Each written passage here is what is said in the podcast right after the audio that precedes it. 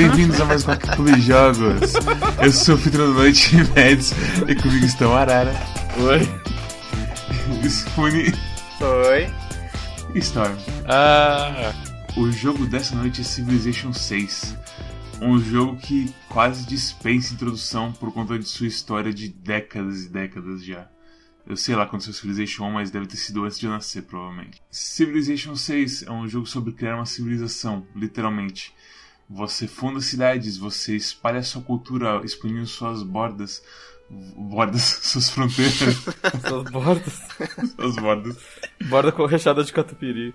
Hum, e por aí vai. Você cria sua, sua, seu exército, você ataca bárbaros, você é atacado por bárbaros, os bárbaros passam piru em você, destroem tudo que você tem, matam sua família toda. Só se você é ruim.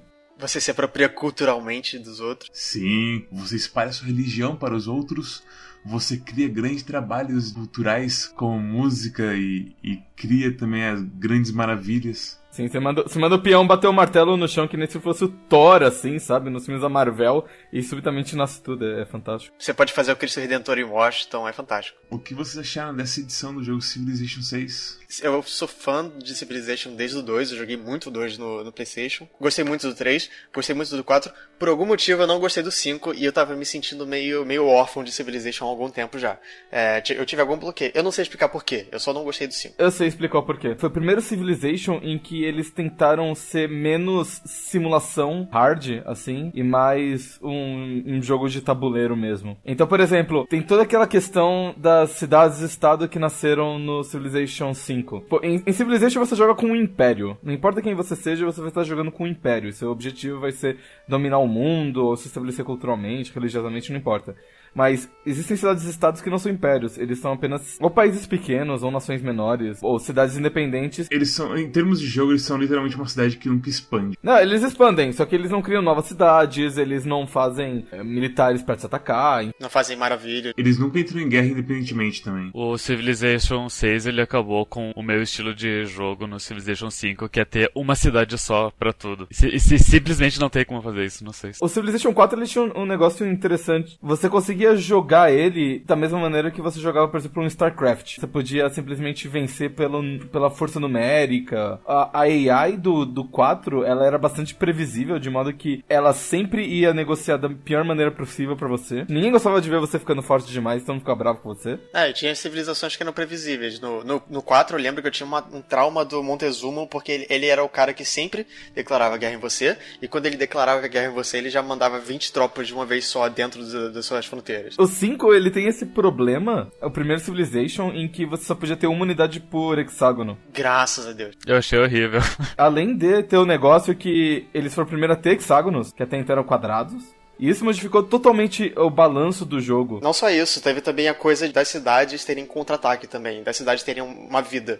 Porque antes disso, se você derrotasse a unidade que estava em cima da cidade, podia só mandar sua unidade dentro da cidade que você já capturava ela. Você precisa derrotar a cidade, que é um negócio difícil pra caralho, pra poder capturar ela. No 5, as cidades são extremamente fortes. Dominação no early game é extremamente difícil por conta disso. É por isso que eu não gostei do 5. Eu, eu senti que ele mudou muito todo o balanço do jogo. Era um jogo completamente diferente. Eu me sentia meio ó, agredido quando eu jogava. Acabei não jogando 5 continuei jogando 4. O meu problema com 5 seja que tinha coisas que eu gostaria que fossem mais automatizadas e não eram. Eu não sei explicar muito bem. Eu só joguei dois Civilizations, no 5 e o 6. Faz muito tempo que eu não jogo Civilization 5. Eu joguei tipo umas 20 horas logo que eu comprei ele, porque tinha uma promoção. E eu joguei muito, eu achei muito divertido, mas chegou num ponto que eu percebi, tá tomando a minha vida, eu preciso largar isso fora. Daí eu, eu desinstalei. Civilization é assim. No entanto, o 6 não aconteceu isso comigo. O 6 só me causou agonia e desgosto. Eu achei ele lerdo, estagnado, as coisas não acontecem, tudo demora muito. Quando eu acho que eu tô começando a ficar forte, os meus inimigos estão duas vezes mais fortes que eu. Prince é meio difícilzinho pra quem tá começando. Eu tô achando difícil. Enquanto no 5, nossa, limpava o rodo com todo mundo. Eu apanhei pra caralho no Prince também. Eu tô, eu tô jogando no Prince. Eu achei ele difícil porque os seus inimigos, eles dão bastante valor pra militar. A minha estratégia em, em Civilization é empurrar o militar com, com a barriga até onde dá, fazendo todas as vitórias. No 6, eu tô jogando no Prince e tá difícil, mas não o suficiente pra eu ficar bravo. Novo. Eu acho que tá bem desafiador, porque, embora eu tenha menos unidades, elas são muito mais fortes. Então eu acho que o equilíbrio tá bom. E eu acho que isso é uma coisa legal do 6 em relação ao 5 e ao 4. Obviamente tem, tem um problema aqui que a gente sempre gosta do primeiro que a gente jogou e a gente não gosta de nenhum dos outros. É meio que nem Street Fighter, assim, sabe? Eu joguei o 5 e eu prefiro o 6, por enquanto. Não, então, eu prefiro o 6. Se você pegar qual Civilization é o melhor, pra mim a resposta sempre vai ser o mais atual. Mas o que eu mais me diverti jogando foi o 3. Eu acho o 6 muito bom. Ele não é o melhor Civilization que já saiu.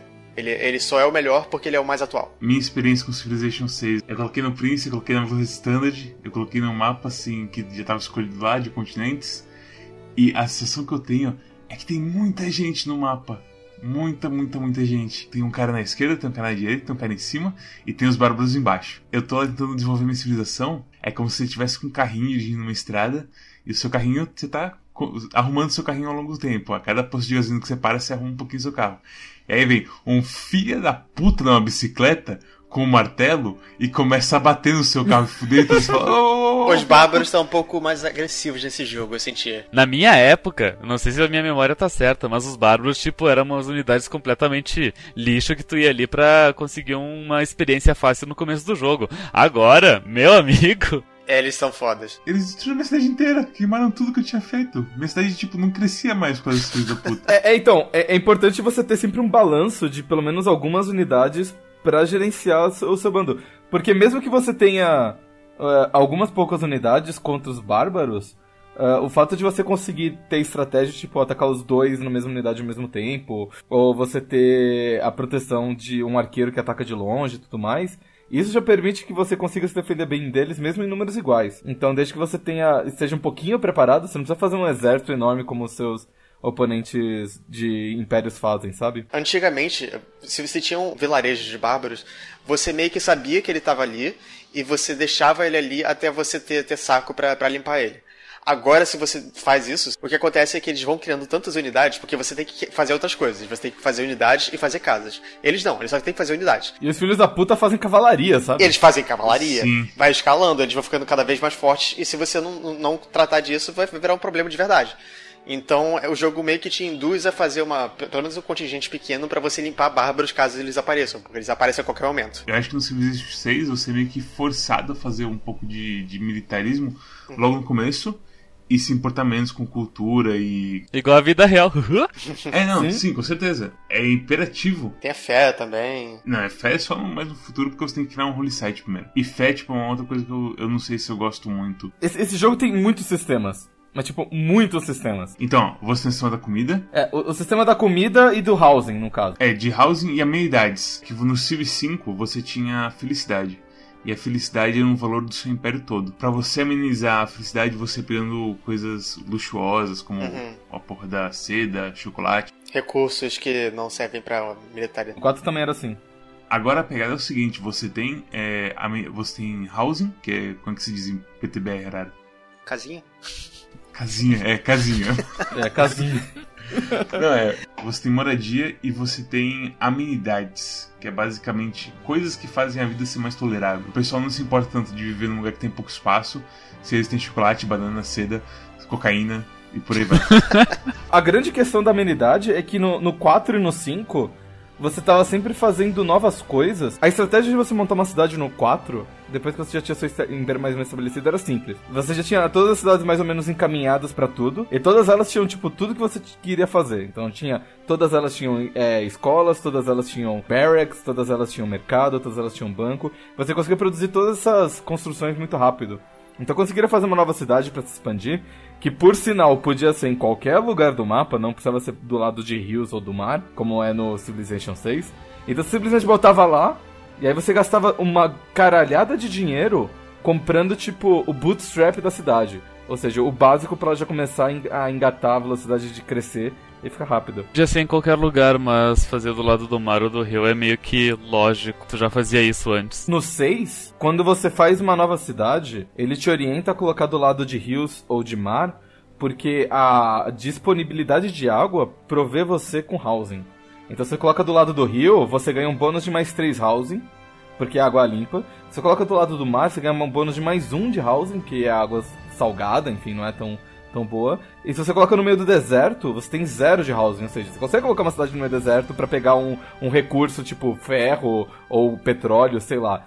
Mas você vai ter muito, muita dificuldade de desenvolver essa cidade. Ela vai demorar mais pra crescer. Eu ganho, então eu ganho um bônus por fazer o que eu já fazia. É que antes você não tinha tanto motivo, agora você tem um ótimo motivo. Ele marca no mapa, a partir do segundo setor, ele, mapa, ele marca é, onde tem água e onde tem pouca água. O problema desse, desse sistema é que você ainda tem a coisa de você ter esse bootstrap ou Kickstarter para começar a cidade, só que agora é um, é um distrito, que é o aqueduto. E o problema de distrito é que você não pode comprar com dinheiro. E como uma sede nova, a produção dela é bem baixa. Além da produção ser baixa de, tipo, tudo demorar 20 turnos para você construir nessa bosta de jogo, você, você tem um, um, conceito que eu acho que não tinha nos outros jogos, que é a posição geográfica dos distritos afeta a produção deles. Ao invés de você ter as coisas que criam, que te dão benefícios em geral de mais ciência e tudo mais, as coisas mais importantes do Civ 6 agora são distritos que ocupam um hexágono. O que acontecia antigamente é que você podia fazer qualquer, é, qualquer construção sem nenhuma restrição. As maravilhas também eram dentro da cidade, tipo, foda-se, ia tudo dentro da cidade. Fora da cidade, o que importava era só os melhoramentos dos tiles, que fazia ele dar mais comida e mais, mais produção e etc. No Civ 6 ainda tem isso, mas o jeito principal de conseguir essas coisas é com distritos. Mais produção, você vai ter um distrito industrial, mais ciência, você vai ter uma universidade, mais cultura, você vai ter tipo uma Broadway ou um, um eles falam Theater Square, que eu nem sei como se fala em, em, português. É a praça do teatro. A ideia é que a biblioteca, por exemplo, que é um negócio que você fazia sempre antes para poder ter ciência, você só pode fazer no, no, distrito do campus, que é o distrito da, da ciência. Quando você faz um distrito, você abre assim construções para fazer esse distrito. Que são relevantes pro distrito, pro tipo do distrito em questão. Militar tem, tem barracks, por exemplo. Até a porra dos barcos você tem que fazer em um distrito separado. O Harbor que dá a porra da, da experiência pros barcos agora. Você falou das maravilhas, as maravilhas agora também tem restrições de onde você tem que fazer. É, você não pode fazer pirâmide na grama, por exemplo. Você tem que fazer o oráculo em cima de um. Montanha. Eu gosto de, tipo, algumas coisas fazem sentido. Então, se você constrói um campus do lado de uma montanha, você ganha bônus se você faz um observatório, porque você vai fazer observatório perto da montanha, então você vai estar mais alto. Ah, e tem a coisa do boost também, né? A grande sacada do jogo. A coisa nova do jogo, né? O principal. Que, que você tá falando da Eureka? Sim, sim, sim. Antes de tudo, tem duas árvores de tecnologias agora. Que são as tecnologias normais e as, e as civics são as políticas que você pode implementar no seu jogo. O governo muda tudo. O governo muda tudo. Eu tô jogando com o Pedrinho, o nosso querido Dom Pedro II, devorador de galetos. A minha estratégia básica é, vou colocar todos os pontos em Great Persons, que sempre teve em todos os outros jogos, porque quando o Pedrinho gasta uh, para comprar um desses caras, ele ganha acho que 20% de volta. Quanto mais eu gasto, mais pontos eu vou ter pra gastar com outras pessoas. Eu boto tudo em ciência e aí, tipo, todos os cientistas grandes estão vindo pro Império Brasileiro. É, é fantástico. O fato de eu poder pesquisar civics e programar quais civics eu quero usar no meu governo permite que, por exemplo, eu coloque todas as civics que dão pontos de bônus para grandes pessoas. E o fato de eu ter uma, um povo bastante cultural e tudo mais é, permite que eu pesquise várias tecnologias e consiga boas relações com cidades-estado. E aí, com essas cidades-estado, eu tenho vários é, enviados, os envoys, que me dão um bônus de volta. Então eu boto outra política que fala assim, para cada envoy que eu tenho, eu ganho um de ouro por turno. Então eu ganho tipo uns 50 de ouro por turno. E no começo você colocar, ah, os, eu ganho enviados mais rápido, então meu primeiro enviado conta como dois. Ou bônus de contra, contra é, bárbaros, enfim. É, é, um sistema tão complicado. Pensa no 4. O 4 ele tinha uma, uma árvore de tecnologia. De Civic, ele tinha 8 Civics, eu acho, ou 10 que se destravavam ao longo do tempo e era simplesmente você escolhe qual que você quer colocar e pronto. As Civics você muda bem rápido, então você toda vez que você pesquisa elas, você pode trocar o seu governo.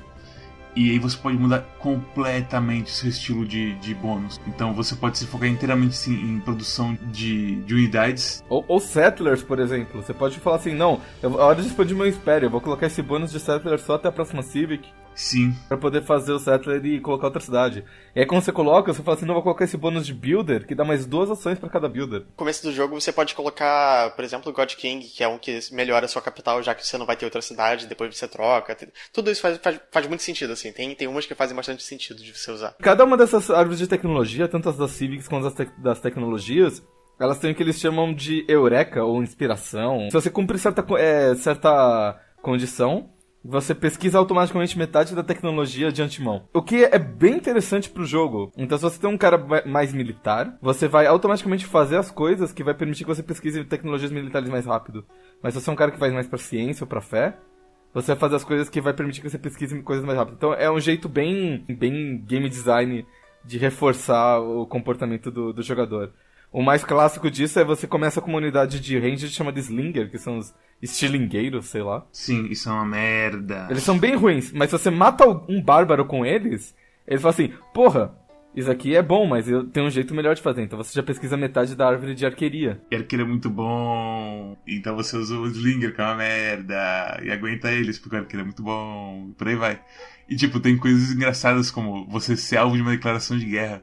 E você aprende a, a desenvolver paredes melhores. Quando você começa a ter os espiões, o que os espiões fazem é roubar os eurecas das outras civilizações. Eles não roubam tecnologias mais, eles roubam eurecas das outras civilizações. Inclusive tem algumas, algumas tecnologias lá pro final que você só consegue ter um boost nelas de duas maneiras. Ou roubando eureka de outra civilização, ou usando um dos cientistas, dos grandes cientistas, e tendo a sorte de aleatoriamente pegar elas. Então, por exemplo, para conseguir fusão nuclear, eu acho, você só consegue assim. Essa descrição quase faz com que o jogo pareça divertido. Eu não digo divertido, mas eu digo tipo, é, é muito, são vários sistemas interconexos que conversam de um jeito bastante interessante entre si. Ah, e também tem a coisa do Great People ter efeitos únicos agora, né? Como o general consegue roubar unidades e o, as porras do cientista que, aliás, não é, acho que é cientista, que ele vai para um holy site e o holy site começa a produzir ciência também. Que, se, se você deixar ele em cima? Não, ele, você gasta ele e aquele holy site começa a produzir ciência junto de fé, o mesmo valor. Um que eu gosto, por exemplo, é o Sun Tzu, que ele é um grande general. E que, como todos os grandes generais, as pessoas num, ar, num raio de dois hexágonos dele ganham bônus de movimento, mais um de movimento e mais cinco de ataque. O que é um bônus aceitável, assim, é o suficiente para você ganhar umas lutas equiparadas. Mas a habilidade dele é que você pode mandar ele pro palácio ou pro algum lugar onde guarda obras e fazer ele escrever arte da guerra. É, faz sentido pro, pra quem ele foi, o que ele deixou no mundo, né? Ele é um Pokémon de dois tipos. Agora que a gente tá falando de pessoas grandes, você vai pensando, eu, eu falei do Arte da Guerra, que é um livro, o que significa que você pode ter grandes obras nesse jogo, que são obras que não só criam cultura pro seu povo, como criam turismo. Porque tem a vitória por turismo também nesse jogo. Isso foi uma coisa. Isso e fé foram coisas que entraram no Civ 5 como DLC. Eles passaram diretamente pro Civ 6, assim. A mecânica de fé é ok, mas a mecânica de turismo é muito estranha. Você, você tem as, as obras que são escritas, e aí você tem as pinturas, que você ganha um pintor e você cria as pinturas e bota nos lugares e tudo mais. E você sempre é bem limitado no número de pinturas e coisas que você pode ter num determinado momento. E aí você tem, tipo, museus arqueológicos. Que você pode comprar um arqueologista e andar com ele pelo mapa, desenterrando é, antiguidades das civilizações com quem você jogou naquele jogo. Então, por exemplo, num lugar onde uma unidade do seu rival morreu, vão tendo guerras no mapa e as pessoas vão morrendo.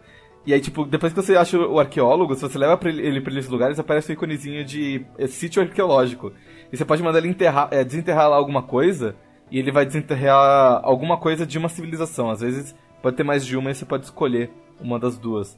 E aí quando você pega isso e coloca no seu, no seu museu arqueológico, você tem três slots para coisas arqueológicas. E se você pegar três, três coisas da mesma civilização, você ganha um bônus de turismo ainda por cima. Esse é o meta do jogo. Você tem que matar as outras civilizações e um, algumas, uh, alguns séculos depois tu, tu descobre os destroços deles e chama para turismo. É tipo petróleo, né? Quando você desenterra a primeira coisa, você inclusive ganha um boost para petróleo.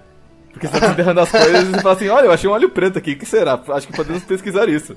E aí é o boost pro petróleo. Eureka! Ah, ok. Eureka. Caraca. Ah, Os negócios arqueológicos, as músicas, os, as pinturas, que tem... Inclusive tem dois tipos de pintura, que tem portrait e landscape. Porque foda-se, é, se dá pra ser complicado, porque não ser complicado em dobro. Eu não lembro se eles dão assim coisa específica, mas eu sei que relíquia da fé. Toda essa parte de, de turismo, de grandes obras e de grandes pessoas, eu acho desnecessariamente complicada. É é uma das coisas assim que eu acho desnecessariamente complicada. A parte da fé eu acho legal. É um sistema de combate fora do sistema de combate. Sim, é um sistema de combate paralelo. Você presenciou uma batalha teológica? Não. Você tem duas unidades de fé nesse jogo, que são os missionários, que eles apenas andam e convertem as cidades. E você tem os apóstolos, que custam tipo o dobro de fé ou coisa assim. A, gra a graça dos apóstolos é a seguinte, eles um upgrade aleatório toda vez que você cria eles. Então, variam os up- upgrades, pode ser tipo mais duas conversões numa cidade, ou mais tanto de força numa batalha teológica, ou até mesmo o mais legal que eu peguei é, ele não só converte a cidade, como ele tira todas as outras religiões também. E aí a cidade fica limpa só com a sua religião. Que é bem legal. E, e ele pode criar inquisições, que aí permite que você crie inquisidores que, tipo, vão limpando as cidades e só colocam sua religião. Mas o mais legal é que eles podem atacar outras unidades é, religiosas, ou se defender delas.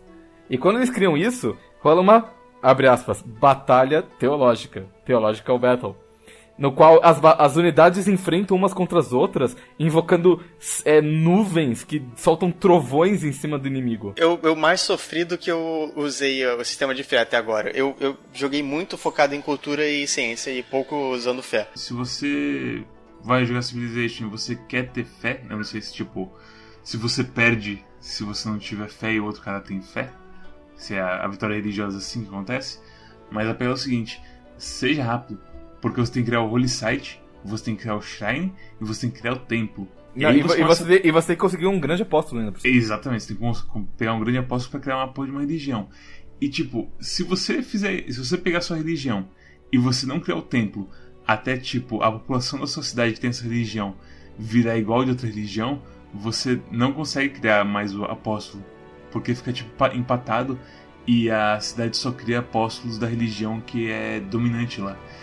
E eu não sabia disso, eu fiquei muito frustrado quando eu criei minha religião, eu acabei negligenciando ela. Eu corri para fazer o templo e, tipo, infectaram a minha cidade com hinduísmo. E eu não conseguia mais fazer a minha, minha religião porque estava empatado um com o outro.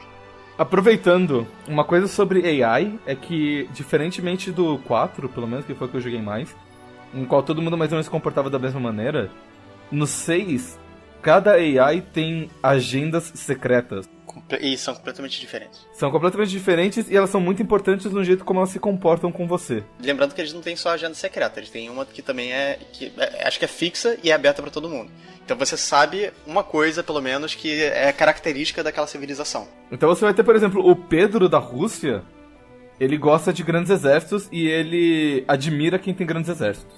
A rainha Vitória da Inglaterra ela gosta de quem tem bastante renda de ouro por turno. Ela gosta de se relacionar com gente que ganha bastante dinheiro e não gosta de gente que é pobre. O, tem um cara que eu acho que é do Congo, mas ele gosta de pessoas que disseminam a religião deles na cidade deles. Sabe por quê? Esse cara não pode criar a religião dele. Não? É muito estranho. Eu não entendi a religião até agora. Mas eu sei que esse cara ele não pode criar a religião dele. Que estranho. É, eu não sei como que ele faz assim para vencer uma. Eu acho que é o seguinte, a vitória religiosa se vai tipo a nova vitória diplomática, porque você, se você está infectado com uma religião e você pode espalhar ela, você considera aquela vitória sua também, se você vencer uma vitória religiosa? Eu não entendi também. Não, é porque a, a vitória é de quem criou a religião, da civilização que criou a religião. Então, esse cara, ele nunca vai poder vencer de jeito religioso. Então, se pá, a ideia é que ele pega, ele espalha a religião pra ele, ele mata a pessoa depois? Uau, imagina, você dissemina o cristianismo nele, ele te mata, e agora o cristianismo agora é meu. Aconteceu isso comigo. O, o norueguês lá, o Hadrada, ele tava espalhando o cristianismo pra mim, eu falei, ô, oh, oh, para de martelar meu carrinho de novo.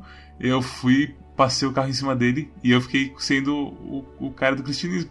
Olha só. Então, sei lá, mas não sei se eu venceria com o cristianismo se ele venceria de algum jeito bizarro. Mas aí aparece, se você ver lá na listinha de vitórias, aparece quem que venceria com o quê. Dá pra dar nome pra religião nova? Sim. Tem acho que 10 religiões fixas que são estabelecidas, então tipo, hinduísmo, budismo, cristianismo, protestantismo, uh, que você não muda a religião e que tem os símbolos delas. Mas tem tipo uma, uns 15 ou 20 símbolos que são, sei lá, borboleta, boi, cavalo, tipo o jogo do bicho, assim. Que aí você pode dar o nome que você quiser.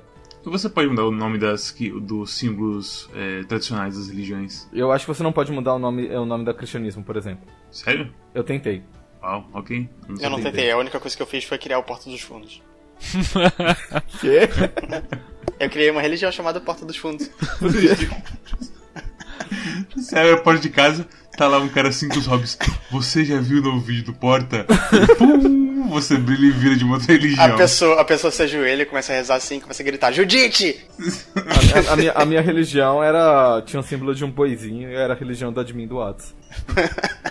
O legal desses, dessas agendas deles, né, desses planos assim, é que você consegue ver com quem que você se alinha melhor. Se você tá tentando fazer uma batalha, é, uma vitória cultural, de repente a civilização que gosta de gente cultu é, culturada, eles vão te elogiar mais, sabe? Então você pode falar assim, vou, vou, vou criar laços com esse cara, porque ele sempre vai gostar de mim. E isso leva a uma declaração de amizade, isso leva a uma aliança, e aí vocês podem ir pra guerra junto. Tanto que tem, tem o, o Gilgamesh. A coisa toda do, do Gilgamesh é ele não receber penalidade de guerra, que toda vez que você declara guerra além dos tempos dos primórdios, você todo mundo fica puto com você. E a pegada toda do Gilgamesh é que ele faz aliados, e quando alguém entra em guerra com esse aliado, ele pode entrar na guerra e não receber penalidade nenhuma. Ele é, ti- ele é tipo os Estados Unidos. Mais ou menos, né? For pensar assim. Os Estados Unidos tinham, tipo, época de Segunda Guerra. É verdade. E o Gilgamesh também tem um incrível carrinho de burro, que é a melhor unidade do É começo. o, é o Warcart? É- é aquela unidade, cara, que coisa linda. Eu, eu fiz uma e nomeei ela táxi do Google. E eu passava o carro todo mundo. Ah, é. Aquela unidade é muito boa. É, o Gilgamesh no early game é extremamente perigoso. Cuidado com o Gilgamesh. Não, e ele tem. Ele é, é, é como eu falei do Montezuma. Ele tem uma personalidade inerente da, da inteligência artificial dele que é um pouco mais propensa a declarar guerra em você por motivo nenhum. Ele não tava unfriendly comigo. E ele declarou guerra em mim. Por motivo nenhum.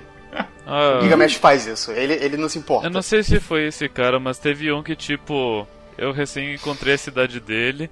Daí ele disse: Ah, olá amigo, tudo bem? Que legal. Daí eu cumprimentei: Ah, beleza. Daí eu avancei com os meus scouts, dois hexágonos dele em seguida. Ah, eu te odeio, vamos guerrear. O Gilgamesh é assim. É um grandão de barba. Ah, era grande, ele mesmo. musculoso. É. Ele é o polo oposto do, do Gandhi, que só declara É. guerra se ele tem uma, uma, uma causa. Uma causa justa. Não, e agora também tem War Weariness, né? Então, quanto mais tempo você fica em guerra, mais você gera tristeza no povo, que eu não funciona Não, direito. mas War Awareness já tinha, pe- pelo menos no Já 4 tinha? e acho que no 3 tinha já. E a pegada é que com o Gandhi você pega o dobro disso. Porque ninguém Uhum. gosta de bater no Gandhi. Porque ele é magrinho e fraco. Você tem o, o Pedrinho, né? O nosso querido Pedrinho, que, tipo, o, o negócio todo dele é: Não, eu sou um cara muito cultural, eu atraio os maiores cientistas do mundo pro meu império.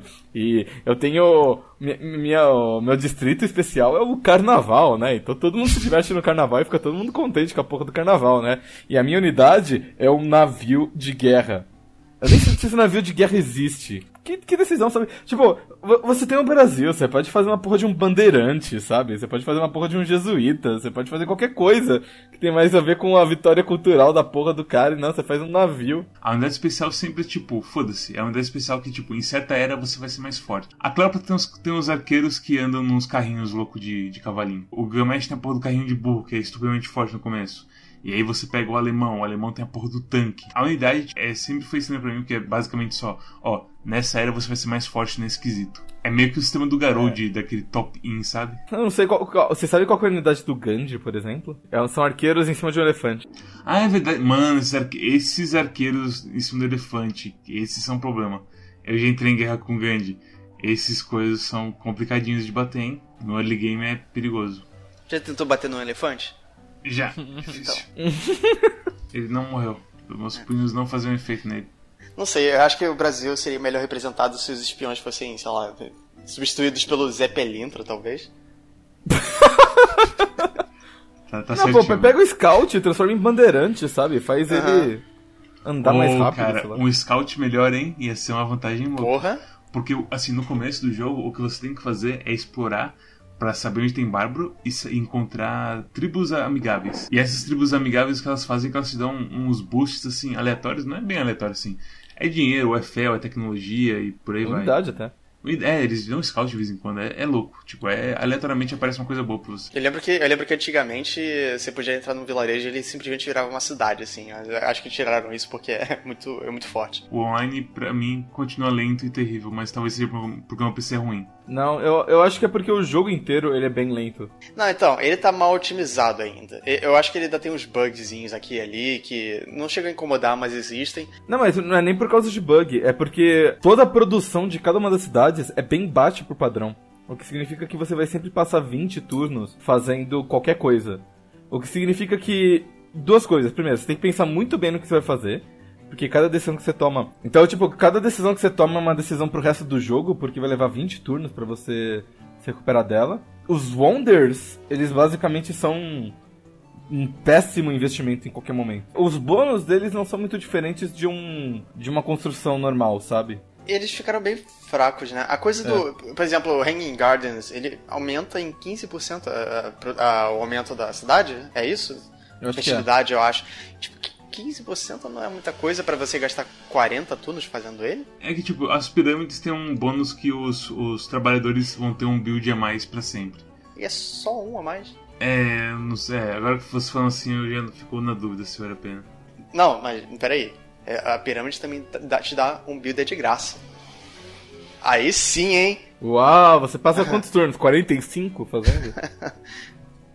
Que é um builder que você faz em 5 turnos, sei lá, 8 se você tiver mal na capital. Então, sei lá, sabe? Todos os Wonders eu achei eles bem, bem fraquinhos, E sabe? você ainda ocupa, assim, um espaço com ele, né? É, e não ocupa um espaço, não por cima. Você podia estar fazendo uma fazenda ou uma plantation, sei lá. A, única coisa desse jogo é, se você for jogar, você tem que. Você não pode jogar na velocidade normal, você tem que jogar num fast, alguma coisa assim. Porque se joga na velocidade normal é muito lento. É muito chato. É assim, a vantagem de Civilization é que ele sempre teve essa coisa de você poder jogar como você quer. Você pode jogar num mapa gigante contra outro, só um cara, e você pode fazer isso na velocidade dupla, então vocês dois vão ter tipo um império absurdo de grande, que vai em algum ponto se encontrar e se pá nem vai se desenvolver até chegar um no outro. E por aí vai. Vocês recomendam Civilization 6? Não, porque é o pior jogo que eu joguei esse ano. Você jogou menos que a gente, porque eu, eu joguei umas 8 horas, o Arara, sei lá quantos que jogou, o Rony... Eu joguei umas 10, eu acho, talvez O. Rony deve ter jogado 500 mil. É- Ele é chato, eu não, não consigo jogar ele. Eu- tudo que eu faço é errado e eu penso, ok, eu preciso aprender qual que é a lógica de todos os o- as unidades de todos ah, os sistemas para que tudo dê certo. E daí eu olho o aglomerado de sistema e o aglomerado de opções e eu penso, não, eu não quero isso. Não, não achei. Achei o tutorial intuitivo. Nossa, peraí, ok, ok, ainda bem que vocês falam disso. O tutorial é muito ruim. É terrível. Você achou? O Eu tutorial é muito ruim, também. cara. O tutorial é o Só seguinte, eu gostei do tutorial. O tutorial chega assim, o tutorial chega assim, ó, pessoal, vocês querem a Cleópatra, que se foca em, em mercado, ou vocês querem o Gilgamesh, que se foca em carrinho de burro? aí você fala, ah, quero a Cleópatra pra ver como funcionam as coisas de troca, né? Ah, como que é. E aí eles falam assim, ah, a gente vai te fazer você fazer, te forçar você a fazer as coisinhas. Eles falam, beleza, né, tô aprendendo. E aí chega um pouco e fala assim, agora, mata o Gilgamesh. Mas por quê? Eu queria aprender sobre cultura, eu queria aprender sobre produção, eu queria aprender sobre, sei lá, pontos de grande pessoa. Eu queria aprender sobre várias coisas que você. Eu queria aprender sobre fé.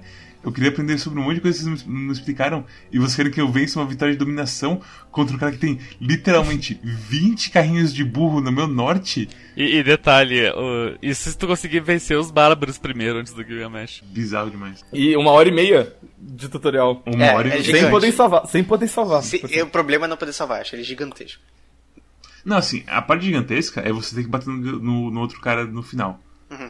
Foi quando eu parei, porque eu tive que E parar. de resto, tipo, sabe, foda-se. É, eles, eles te forçam a fazer umas coisinhas e te falam, ó, isso é assim. E eles falam, beleza. E eu acho que assim, rola pouco ou nenhum aprendizado com esse sistema. Não, eu acho que rola aprendizado pra quem é totalmente novo no jogo. Sim, totalmente cru Se você nunca jogou um Civilization, o tutorial ele é funcional. Sim. Ele não é ótimo, mas ele te ensina pelo menos o básico pra você não ficar completamente perdido. Agora o resto, filho, olha. Se você beber um pouquinho da água de Civilization, o tutorial é só pra você ver e pensar, uau, é assim que não se faz um tutorial. Eu vou falar só, só 5 minutinhos sobre o negócio. Entre Civilization 4, Civilization 5 e Civilization 6, eu joguei um outro jogo muito parecido, chamado Endless Legend. Endless Legend, ele é um jogo de 4x também, que é Explore e os caralhos lá. Que é, é um jogo tipo Civilization, por assim dizer. E que ele pega bastante coisa de Civilization pra fazer o jogo dele. Só que ele tem, tipo, raças que são meio ah, futuristas, né? Basicamente é a história de, tipo, várias raças colonizando um planeta. Ah, e cada um de- deles tem uma cidade. Em vez de ser civilizações que começam do zero, são raças e tal. E a grande graça é que você encontra, entre aspas, ah, o, o mundo ele tá dividido em distritos. Os distritos eles têm uma espécie de tribos em cada um dos distritos, que são uma mistura de bárbaro e cidade-estado. Que você consegue conquistar eles ou batendo neles, ou pagando neles pra eles não te encher o saco, ou fazendo uma quest. E se você faz essa quest, você pode não só a- a- a- é, pacificar eles, como recrutar eles pro seu time. E a grande sacada dele é que as unidades, elas são tratadas como pequenos grupinhos de RPG. Então você consegue produzir armas e coisas e tal para cada um dos seus exércitozinhos. Inclusive você consegue falar assim, uh, sabe como você tem o Warrior, o Swordman e o Pikeman no, no Civilization? Uhum. Então você, você tem tipo, você cria, acho que você tem no máximo quatro unidades no total na sua civilização inteira, em todas as, as áreas tecnológicas. E você, mas você pode falar assim, beleza, eu quero fazer uma mistura dos dois, tipo a armadura de um e a arma do outro. E você pode fazer uma, uma unidade própria sua para construir. então se você acha tipo um metal estranho, você pode fazer. E tipo, eu joguei o, o Endless Legend porque ele tava barato quando eu comprei. E, tipo, como tava sa pra sair Civilization 6, eu falei assim, ah, vamos, vamos jogar um pouco pra ver como é que é, e assim talvez me dê uma luz. E quando você joga Endless Legend, você fala assim, nossa, Civilization 5 era bom, né? Uau! Uau, é, não, é bem isso, sabe? A gente jogou Civilization 4, 5 e 6, no caso do, do Storm jogou 5 e 6, e a gente perdeu um pouco da noção do quanto esses jogos podem ser ruins. Sim, sim. Fora disso. Porque Endless Legend é muito ruim. Eu não recomendo o Endless Legend pra ninguém. Ele, ele, ele, ele é mais lento, ele é mais confuso, ele, ele é muito perdido, assim. Engraçado que eu vejo muita gente falar bem. É, é, é um, o gênero 4X é um negócio muito de nicho. Eu acho que o Civilization é o único que é realmente acessível, assim. Não, não é nem pra acessibilidade, porque o Civilization 6 ele é mais complicado. Ele é bem mais complicado. O Civilization, o Endless Legend, ele tem menos sistemas e todos eles bem menos interconexos, assim. Ok. Mas aí você seja melhor, então. Não, ele só é melhor. E, tipo, ele é bem mais balanceado. Por- o- o- um exemplo clássico. No Civilization, toda vez que você. Na maioria das vezes que você pesquisa uma tecnologia, você fala assim: porra, isso é legal, porque agora eu consigo fazer isso e isso melhora minha civilização. Todas as tecnologias do Endless Legend são do tipo assim: nossa, eu fiz isso. Eu nunca vou usar isso. Mas eu preciso pesquisar novas tecnologias pra passar pra próxima era. Porque, sim. Sei lá, sabe? Nada vale a pena em, em Endless Legend. E quase tudo vale a pena em Civilization 6. Então você se sente muito mais recompensado só por passar o turno em Civilization 6, porque você fica mais perto de uma tecnologia, do que em Endless Legend, que você fala assim, ah. E pelo menos quando você, quando você pesquisa uma tecnologia no Civilization, você recebe uma narração do Xambin. Endless Legend, quando você entra em combate, todas as, as tropas que estão num determinado, uma determinada província, assim, entram no combate e aí viram uma espécie de mini tactics. Muito ruim. E Civ 6, você recomenda? Se você não tem dinheiro, compra o 4. O 4 é bem baratinho e se você comprar na sale, você paga 7,50 reais. Agora, se você tem dinheiro, compra o 6. O 6 é, é bem legal, só que ele é muito mais caro. Então, essa é a minha recomendação. Eu recomendo. Eu acho que é um ótimo jogo pra você jogar enquanto você escuta um podcast. Apesar de que a música é legal também, mas assim, se você não quer ficar só jogando Civilization, porque você vai jogar Civilization por bastante tempo, é um jogo demorado, você pode, sei lá, colocar, ligar a televisão, assistir Prison Break quando você tá jogando. Prison Break é uma merda, assiste outro seriado. Mano, ou você ouve a porra da música do jogo, porque se você joga com o Pedrinho, devorador de galetas, nosso grande imperador, você pode ouvir Tico Tico no fubá. A trilha sonora é excelente, não tô falando que, que você não deve ouvir. É, eu recomendo, recomendo pra caralho. Eu declaro morto, menino, recomendações não crípticas. Civilization 6 é um gênero bem complicado, é um jogo bem complicado. Você meio que tem. é- e tem muito dele. Então Civilization 6 é tipo um lanche assim de mortadela do Mercadão. Que tá assim até o topo, tá no teto assim da mortadela. E você tem que se perguntar o seguinte: eu gosto de mortadela? Eu gosto de mortadela? Se você gosta de mortadela, você pega Civilization 6. Porque é muita, muito, muito sistema. É muita coisa que você tem que ficar sempre na sua cabeça, pensando pra você não se fuder, ou seja em religião, ou militarismo, ou ciência, ou espionagem, ou a sua influência em cidades-estados, e por aí vai. Mas, mas só pra constar, é, a, a- a mortadela é metafórica. Não. Não, você tem que gostar de mortadela literalmente, assim. Um comentário final sobre a comparação entre Civilization 4 e Civilization 6. Em Civilization 4, você sempre quer passar pro próximo turno, porque você vai estar chegando mais perto de fazer alguma coisa legal. Ou você vai estar mais perto seu- de um objetivo que você criou, um mini objetivo do seu plano geral, assim, de dominação. Em Civilization 6, você sempre quer passar pro próximo turno, porque se você salvar o jogo e voltar depois, você vai esquecer tudo que você estava fazendo. E aí você vai foder todo o seu jogo. Bem, se vocês gostaram desse episódio, cliquem em like, cliquem, cliquem no subscribe, cliquem no nosso link do Twitter, e aí cliquem em follow, e aí cliquem no negócio pra inscrever no Twitch e fala assim, arroba Quackcube. Gosto muito de vocês, são meus favoritos. Eu nunca deixaria vocês por nada nessa vida. Abraços. E cliquem no nosso link do Facebook e façam a mesma coisa lá, só que vai ser um outro botão, não vai ser o botão de Twitch. E por exatos, e, e aí você tem que clicar no like lá também, porque lá também tem like, porque é isso aí, que é assim que funcionam as coisas no mundo hoje em dia. Ei, Alexandre Rotier, qual é o jogo da semana que vem? Em vista de recentes lançamentos, especificamente a expansão de um jogo que eu gosto muito, o jogo da semana vai ser Sunless Sea Submariner. Sunless Seas o quê? Sunless Sea Submariner. Zub o quê? Submariner. É, o- é, é o mar, mar, mar sem sol, é isso. É Mar Sem Sol, Submariner. É. Ah, então até a próxima, pessoal. O que, que é esse jogo? Ai, meu Você vai Deus. descobrir. Submariner. Tchau. Parece muito Tchau. ruim.